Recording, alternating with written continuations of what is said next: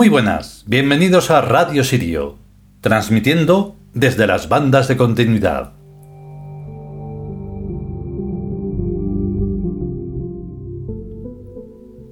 En la biblioteca tebana, claro. Continuamos con esta tercera parte de este quinto importantísimo capítulo que eh, nos desvela un poco lo que serían eh, no solo los orígenes, sino el fin de todo esto que en lo que estamos viviendo. Que mayormente nadie se da cuenta, claro, porque mm, es como que entre que no hay tiempo, porque si nos damos cuenta un día sí dura 24 horas, pero están tan mal aprovechadas que por eso se dice lo de los dos días. Entonces, porque se es inconsciente. Entonces, claro, pues hay que afinar, hay que ser mm, muchas cosas para poderse dar cuenta de todo cuanto ocurre y para qué ocurre que ocurre para algo. Y aquí en esta parte del capítulo va un poco la cosa sobre ello. Vamos a él.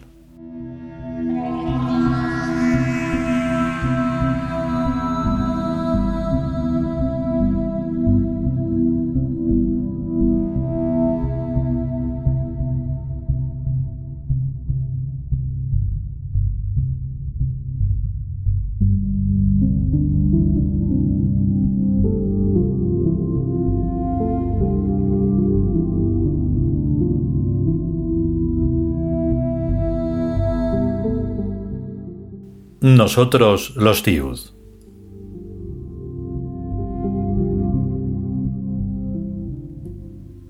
Quinto capítulo.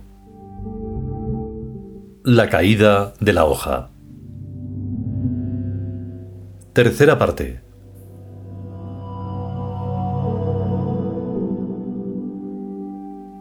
El caos reinante en el mundo de las almas ha terminado por minar y hundir a las viejas instituciones centenarias y al sistema económico que las hizo posible. Curiosa cosa esta la del sistema económico. Los dos primeros entornos del alma consumen una inmensa cantidad de energía onírica, codificada en forma de dinero. A poco que uno se descuide, se queda sin algo que comer y sin sitio donde meterse. La clave está en los grandes circuitos. Toda la realidad está configurada en forma de grandes circuitos. El alma, por ejemplo, es la intersección circuicitaria del tiempo, del espacio y de la consciencia. Y asimismo el cuerpo está inserto en un gran circuito alimentario, además de en otros muchos creados por la artificialidad. Por ignotas razones, el imperio lo ha preferido así, que los cuerpos tengan necesidad de comer y resguardarse y no de un modo directo como los animales, sino en órbitas complejas. Probablemente porque esta sea una forma de inducción en las almas, más efectiva que la palabra o el pensamiento. Lo que sí queda bastante claro es que el paso de triángulo a tetraedro es un proceso matemático, y por tanto cuantitativo y gradual. La traducción que de este hecho hacen las formas inferiores de conciencia es la de una especie de lucha por la vida, de conflicto entre el yo y el ello, como si fueran antinómicos, en vez de los dos caminos naturales que son para la expansión de la conciencia. Geométricamente es evidente que el yo y el ello confluyen en el punto omega, donde también confluyen el adentro y el afuera del espacio y el antes y el después del tiempo. Estas seis confluencias constituyen, pues, un sistema dinámico de seis grandes circuitos de doble dirección. En total, doce grandes circuitos primarios. Uno de estos circuitos es el sistema económico. Si seguimos siquiera someramente su órbita, podemos ver que en ese circuito está integrado un surco de la totalidad del ser. Ese surco es discernible, pero no es separable del conjunto del sistema tetraédrico. Un árbol, por ejemplo, está en un circuito trófico, inseparable del paisaje terrestre y del sistema solar, que no son tróficos. En nuestro nivel de almas, del quinto grupo, el circuito trófico se convierte en sistema económico inseparable de la Tierra y del universo, que no son en sí mismos factores económicos, pero que son inducidos a actuar como tales. Por ejemplo, en las horas de sol que un hotel playero puede garantizar a sus clientes, o el mismo universo, convertido por la astronomía en materia profesional y fuente de ingresos, así como también en todas las sustancias procesadas y convertidas en objetos de compraventa, como en todas las líneas de investigación positiva por cuenta ajena. Detrás y por encima de todas esas actividades lucrativas está el imperio, no necesariamente como potencia económica, sino como inductor de formas de vida y consciencia. Hay un grupo de tres altas verdades que rigen al sistema económico universal y lo explican. Primera, el dinero es la medida de todas las cosas. Segunda, el dinero es lo más importante de este mundo. Tercera, hay cosas aún más importantes que el dinero, pero no son de este mundo, aunque también están aquí.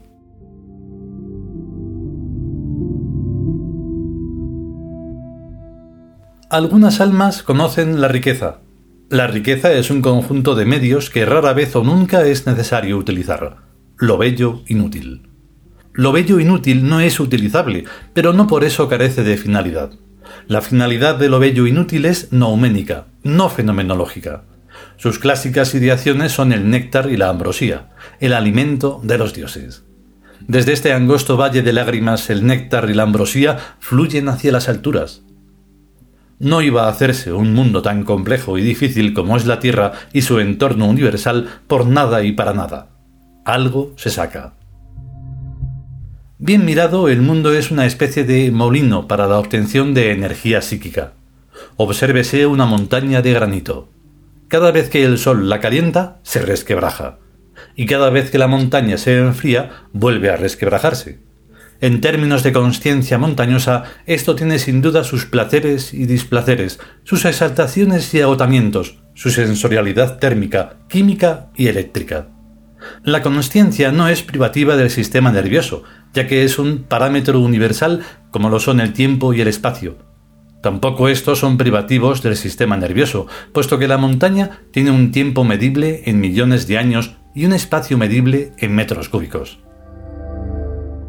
Desde nuestra perspectiva, el molino extractor de energía psíquica es más evidente en el caso de las plantas, porque reaccionan a más estímulos que las rocas y más rápidamente.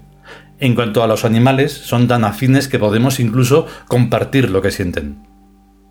Imaginemos, pues, un universo o mundo constituido por sensaciones independizadas y alejadas de los órganos sensores originarios y que estas sensaciones pudieran ser procesadas, mezcladas, transformadas y cualificadas diversamente como cualquier materia prima.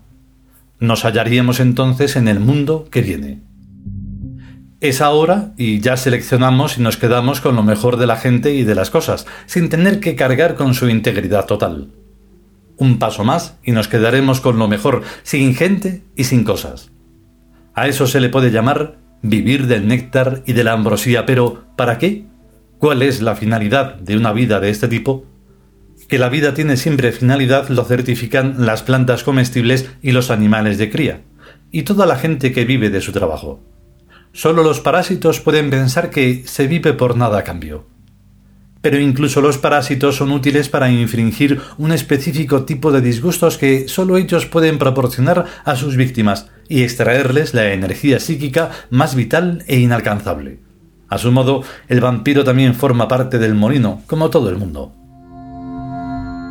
Anhélase, pues, la felicidad, ese estado beatífico exento de todos los males y sinsabores del bajo mundo anhélase para poder dedicarse de lleno a una actividad contemplativa sumamente importante, la definición del campo mórfico, algo así como un dibujo a plumilla donde la tinta es la energía psíquica. Sin mundos inferiores no podrían construirse mundos superiores. Esta afirmación es continua. A cada mundo le surge un epilogio, un mundo nuevo y superior que le utiliza para sus propios fines, y así sucesivamente. Amén.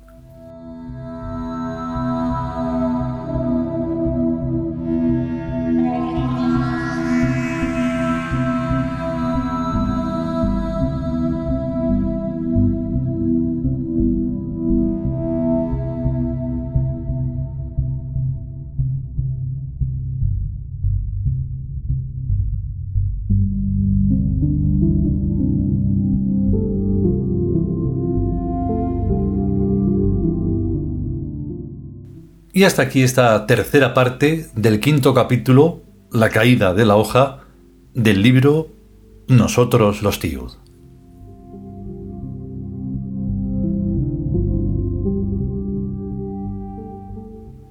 Claro, es un valle de lágrimas, pero porque se hace todo muy tedioso, gracias sean dadas, entre comillas, claro, a esos vampirillos que hay por todas partes, de todas clases además, no solo de los que mm, parecen a simple vista malos, sino aquellos que son los peores, que son los que te hacen ver que son buenos, pero al final son absolutamente falsos, guardan la tradición como el estilete más asqueroso, y entonces ahí ya, ¡pum!, te, te llegan a destruir. Hay que conseguir una especie de mezcla de entre todo lo que estamos eh, hablando y escribiendo y diciendo, en donde podamos ser imbatibles. Y de ahí a lo que eh, debería de llegarse, que es a la inmortalidad, porque morirse es, una, es un fracaso, porque hay que volver a empezar y entonces pues frustra y demás cosas que al final quitan muchísima energía. Entonces hay que estudiar un poco eso. Hay que eh, guardar un poco de, de horror para combatir precisamente a ese horror que convierte a esto en un valle de lágrimas. En fin, hay que estar ahí un poquito atentos. Si podemos y sobre todo si queremos, volveremos con la última parte de este quinto capítulo. Mientras tanto, a estar y ser conscientes y a cuidarse, claro. Hasta luego.